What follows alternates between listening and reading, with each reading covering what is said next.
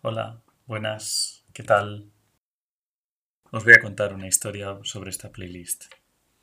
Siempre nos tenemos que acordar del año 1937 y del día que fue el 11 de mayo. Prácticamente dentro de un mes se celebrará el aniversario. En la mítica sala Savoy Ballroom hubo una de las batallas de bandas más importantes de la historia del jazz. Uno de los conocidos bateristas y residentes de ese mítico lugar, llamado Chick Webb, se enfrentaba con su formación afroamericana a Benny Goodman, un blanco judío apodado desde Hollywood como el rey del swing. Este apodo lógicamente venía por la cantidad de discos que había vendido. En ella se congregaron cerca de 4.000 personas que quisieron entrar a verlo. De hecho, tuvo que ir la policía a separar. Nadie se dio cuenta en ese momento, y es bastante curioso, es que fue uno de los eventos más históricos para paliar esa segregación ordenada que existía en Norteamérica. Como un evento deportivo se tratase, Frankie Manning y Norma Miller lo contaron como que Chick Webb defendió su título y la ganó la batalla de bandas. Esta vez, el modo de entender el jazz ligado al sentimiento, la cultura y la tradición se impusieron a un jazz más técnico y estudioso como el de Benny Goodman. Por esto os presento esta playlist, y quiero cerrar esta la semana temática de Animal Jazz. Quiero que nos aproximemos a, a todas esas big bands afroamericanas que aportaron un estilo y un modo de entender el jazz tanto en los años 30 como en los años 40.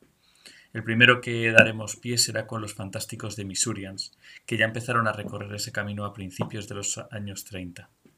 También pasaremos por Don Redman, que fue la primera banda afroamericana patrocinada en la radio, y sobre todo el denominado rey destronado del swing Fletcher Henderson, que el gran Jeffrey McGee, escritor y ensayista, le denominó así, ya que para él fue verdaderamente el rey del swing.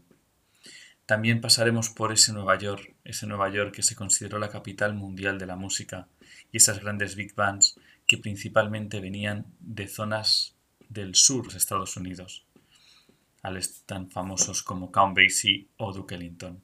Me gustaría que tomarais la sesión como los vinos, es decir, vamos a apreciar esa música, pero vamos a intentar apreciar los matices, ya que se diferencian de las otras big bands, de las big bands de los blancos.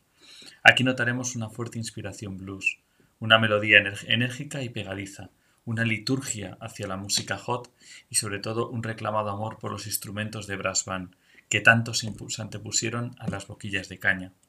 Hoy es un estilo completamente atemporal y que refleja también el sentir de la danza más importante de, este, de ese tiempo que se llamó el indie hop y que legitimó el swing con el tan valioso y necesario movimiento negro estadounidense. Es cierto que la historia siempre pondrá de nombre a Goodman y al productor John Hammond como referentes del swing, pero quiero con este podcast demostrar que nada de esto hubiera sido posible sin estas bandas. Así que disfrutadlo.